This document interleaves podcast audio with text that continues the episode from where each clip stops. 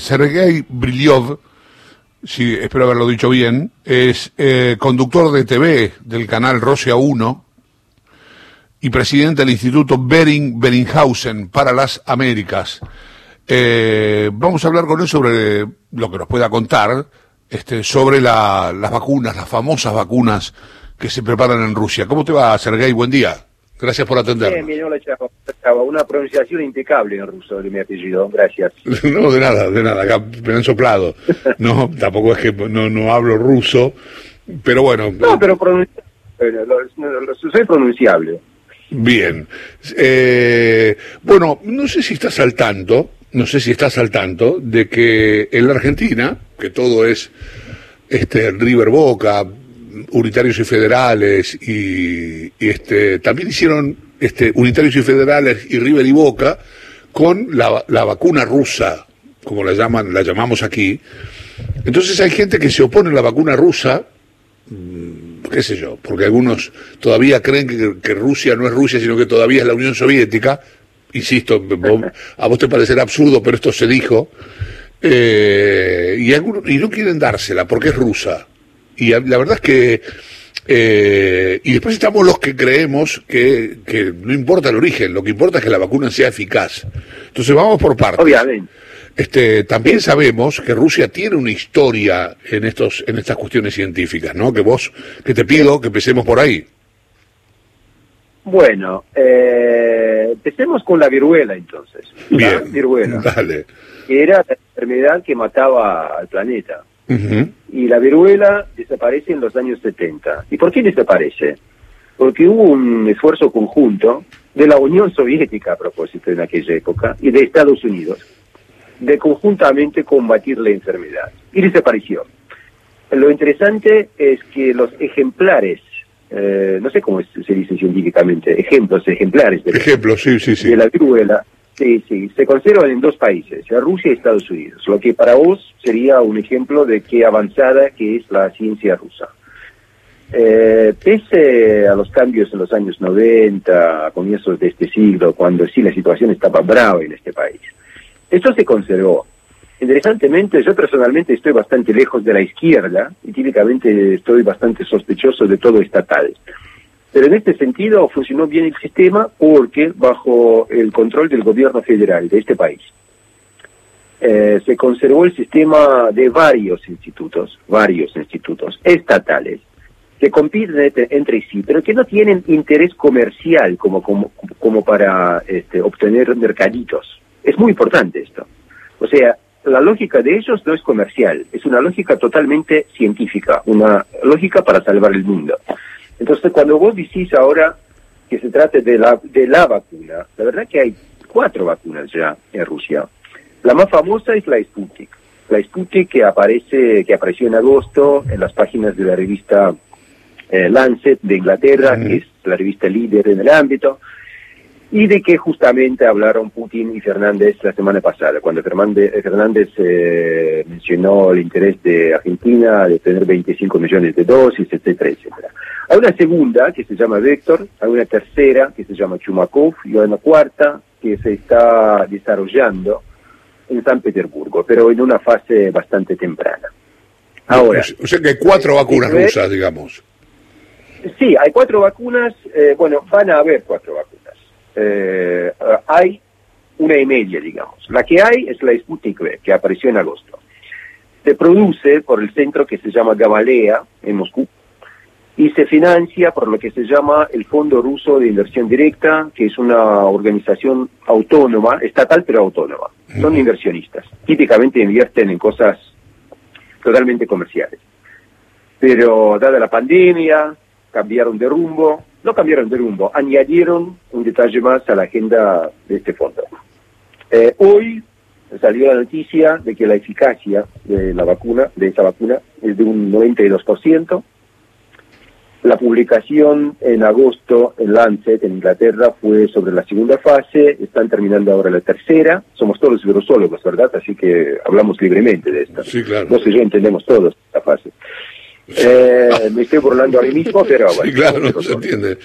Eh, y uno de estos días, bueno, próximamente, digamos, próximamente, van a publicar una nota más, como dicen ellos, en el mundo uh, científico anglosajón, para que sea más visible la noticia, sobre los resultados de la tercera fase. Eh, acá en este país, dentro de Rusia, se promete que la vacunación masiva comenzará en unas semanas. Eso es lo que dijeron hoy, unas semanas. Se trata de la fábrica que yo personalmente visité eh, hace un mes y medio más o menos. Yo vi con mis propios ojos el edificio que se estuvo, se estaba eh, erigiendo para, si yo no me equivoco, 20 reactores más, reactores necesarios para producir esa vacuna. Eh, lo que cabe, lo que lo que vale la pena subrayar para mí es una cosa muy importante. Eh, bueno, lamentablemente, aún en Argentina, aún en Argentina, la gente habla en términos de una carrera, una, o mejor dicho, una competencia. Claro. ¿Verdad? Entre distintas vacunas. Esta es la buena, esta es la mala, esta es la soviética, esta es la que sé, qué sé yo.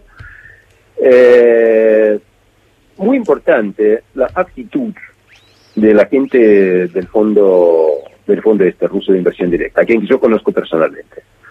Eh, ellos dicen que no estamos acá para combatir, no estamos acá para comparar, estamos acá para salvar el mundo. Básicamente el moto de ellos, el eslogan corporativo es cuantas más vacunas hay, mejor. Eh, otro, otro ejemplo más te doy. Eh, esa fábrica en la ciudad de Yaroslavl, que visité yo, que está a 20, 250 kilómetros de Moscú más o menos, está por producir tanto la Sputnik como también la Oxford. O sea, mentalmente hablando, psicológicamente hablando, filosóficamente hablando, Rusia está abierta a cualquier idea que funcione. Eh, pero Rusia tiene la ventaja de tener esa herencia científica desde hace décadas que le permite al país producir sus propias vacunas, como no. Eh, vacunas que, por un lado, compiten entre sí y, por otro lado, según los doctores con quienes he hablado yo, sirven para varias situaciones. Por ejemplo, bueno, vos tenés una condición, qué sé yo, cardiática. sí. Eh, bueno, alguna enfermedad paralela. Bueno, entonces necesitas esta vacuna número dos. Vos, vos estás limpio, sos joven, activo, sos de River, sos de Boca, lo que sea. Eh, yo personalmente tengo más con Peñarol porque crecí en Montevideo, no importa. Muy bien. Eh, Carbonero. No, no, yo la verdad que estoy, soy de defensor Sporting, es la ah, más segura. Claro. Bien, ahí el parque rodó.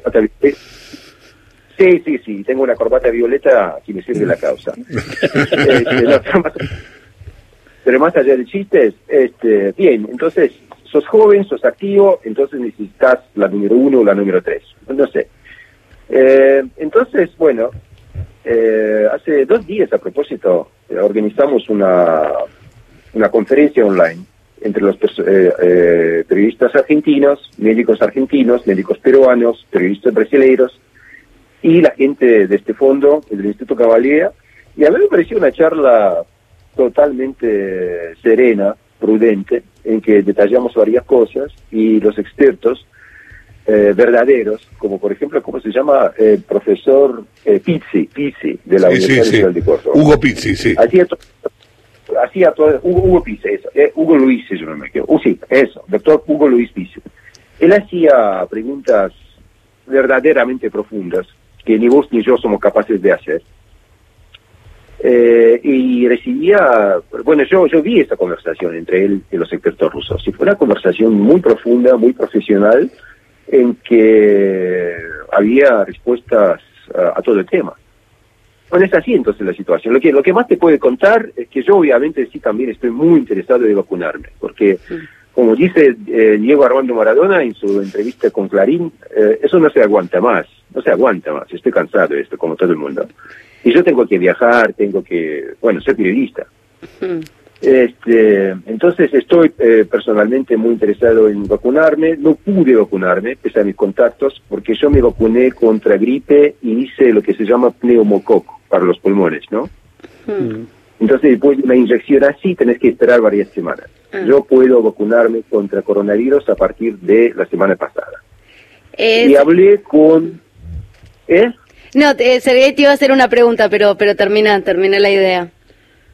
Sí, sí, entonces hablé con, con mis colegas que participaron en el esquema de voluntarios, eh, que se vacunaron ya.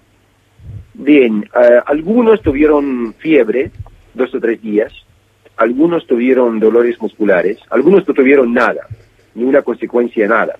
Iban caminando, trabajando, etcétera.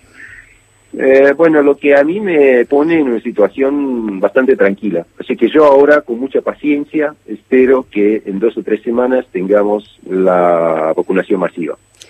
¿Qué tal, Sergey? Ahora sí, Lucía te saluda. Hola, Lucía. Bueno, hablabas hace un rato de, mm, que allá no piensan, o, al menos lo recomendable no es pensar en esta carrera entre las distintas vacunas. Pero yo cuando te, escuchaba pensaba que también es inevitable, ¿no? Que haya un rédito político al país que tenga la primera vacuna o la vacuna más efectiva. Y, me, gustaría saber cómo te parece que queda Putin en este escenario eh, avanzando con la vacuna rusa. Bueno, Putin nos sorprendió a todos en agosto y me sorprendió a mí personalmente porque yo a fines de agosto le entrevisté. Eh, le entrevisté por el tema del Consejo de Estado que se hizo constitucional en este país, no importa, es una cosa interna rusa, pero yo obviamente, ya que estuve frente a él y tuve como un media hora con él, le pregunté sobre la vacuna, etcétera. Entonces, el detalle, la curva, digamos, más interesante de esa conversación fue que se vacunó su hija. Sí. Putin es alguien que está receloso, pero receloso de cualquier intento de penetrar en su vida familiar personal. Es un señor muy cerrado, pero re cerrado. Mm. Este, pero en esta ocasión, inesperadamente, empezó a hablar él sobre su hija, que es una médica, que participó en el esquema, que tuvo fiebre, ahora lo sabemos gracias a Putin, lo reveló él, que tuvo fiebre, pero que está ahí. Entonces, este, desde el punto de vista personal es así, desde el punto de vista político, Mira, yo este, precisamente por eso que estuve diciéndolo, eh, desde la torrecilla de este país, eh, esas maniobras acerca de lo político relacionado a la vacuna se ven eh, primero como una parte de una guerra comercial, lo que lamentablemente es normal, casual, eh, y segundo, como algo que distrae de lo más importante. Lo más importante es salvar la vida. Sí, eh, me, me, nos interesó acá, nos mirábamos porque eh, Putin para nosotros es un personaje, eh, además de lejano, muy, muy intrigante y que hayas podido conocerlo, charlar con él, a mí al menos en lo personal me da mucha intriga que nos cuentes cómo es eh, eh, y cómo es en el trato, qué, qué, te, qué te pareció él, no sé si ya lo habías podido entrevistar antes, si tenés diálogo con él y si es tan, tan hermético como, como nos imaginamos acá, como nos cuentan acá, una figura casi inaccesible. Bueno, ya, ya, ya, empezamos una conversación que no tiene nada que ver con la vacuna, ¿no? No, yo, eh, para, que, para, para que entiendan que soy, hmm. eh, en la lista de mis entrevistados yo cuento con Bush, con Obama, con hmm. Xi de, la República Popular de China, tres presidentes franceses, no sé cuántos eh, cancilleres de muchos países en América Latina Interesantemente, nunca le entrevisté a un presidente argentino, pero a dos en Perú, eh, a dos en Chile, Honduras, Nicaragua, Bolivia, Venezuela, Uruguay, Brasil, etcétera. Este, entonces, eh, bueno, es mi, no, puede ser que es mi especialización periodística, pero yo entrevisto a gente. Eh, Putin es Putin. Putin es una figura hermética, no me parece una palabra adecuada, pero es un, es un señor eh, mira, comenzaré desde otro lado. Ah, me, preguntan muy a menudo eh, si Putin es izquierdista o derechista. Hmm. Eh, para eso yo tengo una respuesta así. Él, como cualquier presidente exitoso de Rusia, que es el país más grande del mundo, 12, 12 zonas horarias, no se olviden, eh, él tiene que ser muy izquierdista en lo social y muy derechista en lo macroeconómico. Es peronista, casi. Claro. Ah, bueno, esto, en este caso sos porteña. con ah, obviamente, en Argentina es lo mismo, ¿cómo no? Este, eh, a propósito, creo, y creo que no, no, no creo que yo me, me equivoque o exagere, creo que la calle más eh, amplia de este país es más amplia que el 9 de julio. Hmm. Así que los moscovitos comparamos todo con Moscú, ¿sabes? Venimos a Buenos Aires y ah, algo, algo como Moscú. Está muy bien, igual tienen el mejor subte del mundo, no quepa la menor duda al que conoce el subte de Moscú. Sergei Horacio Marmurek te saluda. Eh, vuelvo sobre un tema de la vacuna, que es el nivel de confianza público que hay en el propio país sobre este adelanto que hoy este, estamos también muy expectantes en la Argentina. Bueno, eh, geográficamente hablando, las ciudades de Moscú y Buenos Aires son dos capitales más lejanas una de la otra. Eh, paradójicamente, las idiosincrasias rusas y argentinas son parecidas. Así que el porcentaje de, rusos que están sospechosos de cualquier cosa es bastante similar al porcentaje bonaerense. Mm. Este, entonces, obviamente que acá también hay gente que dice vacuna, vacunarse, pero ¿para qué? Y que pandemia no existe. Eh, esa liguilla también está representada en el horizonte psicológico ruso, ni hablar, ni hablar.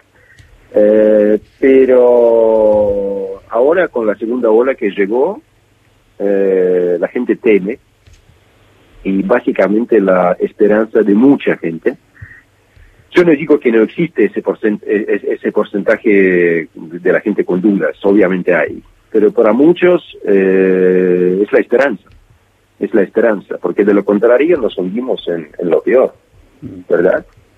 ¿Cuántos casos tienen en Argentina hoy? Eh, hoy ya estamos arriba del millón y pico de, casos y... y muertes superamos las 34 mil. ¿Cuántos? cuántos? A ver, acá tengo total de casos. Eh, eh, pues, eh, a ver, uh, espera que sí. a ver, nosotros somos un millón doscientos sesenta mil. Claro. Eh, personas recuperadas un personas recuperadas un millón ocho mil. Eh, fallecidos ah, 34.183. Sobre 44, 45 millones. Exacto. No me daba cuenta, están, están peor, porque acá, eh, con en un país de 146 millones de habitantes, tenemos 1.800.000 casos, eh, 1.200.000, si no me equivoco ahora, recuperados, quizás más, y tipo 30.000 tipo 30.000 muertos. No me acuerdo ahora, pero 1.800.000 eh, eh, de este estoy seguro. Pero si comparas la, no, bueno, es que ustedes tienen una, una población más separada. ¿Cuántas grandes urbes? O sea, tienen grandes urbes, pero también tienen mucha más población alejada una de otra. Nosotros tenemos grandes centros urbanos, que es donde primero golpeó la, la pandemia, mucho y fuerte. Más o menos lo mismo. Más o menos lo mismo. Acá un 40% de la población vive en, ciudades pequeñas y un 45% vive en ciudades grandes. Eh, entonces Moscú tiene 12 millones de habitantes, San Petersburgo tiene 5 millones y después tenés una docena de ciudades de más de un millón de habitantes donde lamentablemente ves más casas. Ah, aunque sí, claro, un país de 12, de 12 zonas horarias tiene un panorama bastante mosaico, pero sin embargo, eh, hablando en porcentajes, la situación, la situación argentina está peor, según veo. Eh, bueno, por lo cual, por lo cual ustedes están aún más interesados de obtener una vacuna viable, como, como nosotros. Sin duda alguna. Este, es muy interesante el, planteo de dónde, porque falta eso. Se habla mucho de las vacunas que tienen nombre de laboratorios, pero eh, después en, las vacunas que provienen de Rusia solo tienen el paraguas de vienen de Rusia, ¿no? Entonces faltaba esta información de cómo se trabajó la investigación y desde qué laboratorios provienen, que es lo que lo que no teníamos el dato. Eh, te, te, puedo añadir un par de cosas a eso. Eh, no, no, no, no, no, quiero, no puedo decir yo que, nado, nado en, en las aguas eh, científicas, nado bien, pero entiendo cosas. Eh, a que yo sepa, eh, en este planeta ahora, las vacunas que se están desarrollando en muchos países están usando tipo 10 plataformas, 10 plataformas científicas. Eh, las cuatro vacunas rusas que se están desarrollando están usando 6 de las 10, que es una cifra muy buena, muy buena. Eh, hay vacunas eh, cuya base, bueno, la vacuna Sputnik, eh, quizás esto es lo más fácil de explicar, de entender. Explicar no puede porque no soy científico, entender. La, la Sputnik, la ventaja de Sputnik es que proviene de este centro que se llama Gamaleya, en Moscú, que trabajó muy exitosamente la década pasada con Ebola. Entonces, una de las vacunas contra la Ebola fue producida acá, es una de las vacunas más exitosas. Eh, es que tanto los latinoamericanos como los rusos estamos lejos de África, así que no nos damos cuenta del, del tamaño, ¿no? De la escala, de la escala de la pandemia de allá. Pero en África funcionó muy bien esa vacuna contra Ebola. Entonces, la vacuna contra eh, el COVID-19 por eh, el laboratorio Gamalea se basa en la mismísima plataforma de Ebola. Porque a veces la gente pregunta, ¿y por qué los rusos, y cómo lograron los rusos crear su vacuna de una manera tan rápida? No fue una creación, o sea, fue una adoptación, adoptación de la plataforma de Ebola para COVID-19. Porque otra, otro error que cometemos todos nosotros, los periodistas, que, que, cuando decimos el virus, el coronavirus, no es el coronavirus. El que está es el coronavirus COVID-19, pero coronavirus es, discúlpenme ese error gramatical, pero lo hago especialmente para subrayar, ¿no? Bien. Los coronavirus es han existido durante mucho tiempo. Entonces, hay ya plataformas eh, listas eh, para combatir enfermedades así. Y por eso que la, vacuna fue, fue creada de una manera tan rápida, pero esto, no, excluye, a propósito, que las demás vacunas rusas sean útiles en, otros casos. Bien, Sergei, eh, se me acabó el tiempo. Te mando un gran abrazo. Gracias por, por todo esto que has charlado con nosotros. Bueno, nosotros, los, yo, soy ciudadano ilustre de Montevideo, así que nosotros de otra banda siempre tenemos a los argentinos, pero yo acabo de tener una conversación muy linda con ustedes. Muchas gracias, te mando un gran abrazo. Chao, chao. Sergei Briliov es presidente del Instituto Bering Bellinghausen para las Américas, además de ser un importante periodista del canal Rusia 1.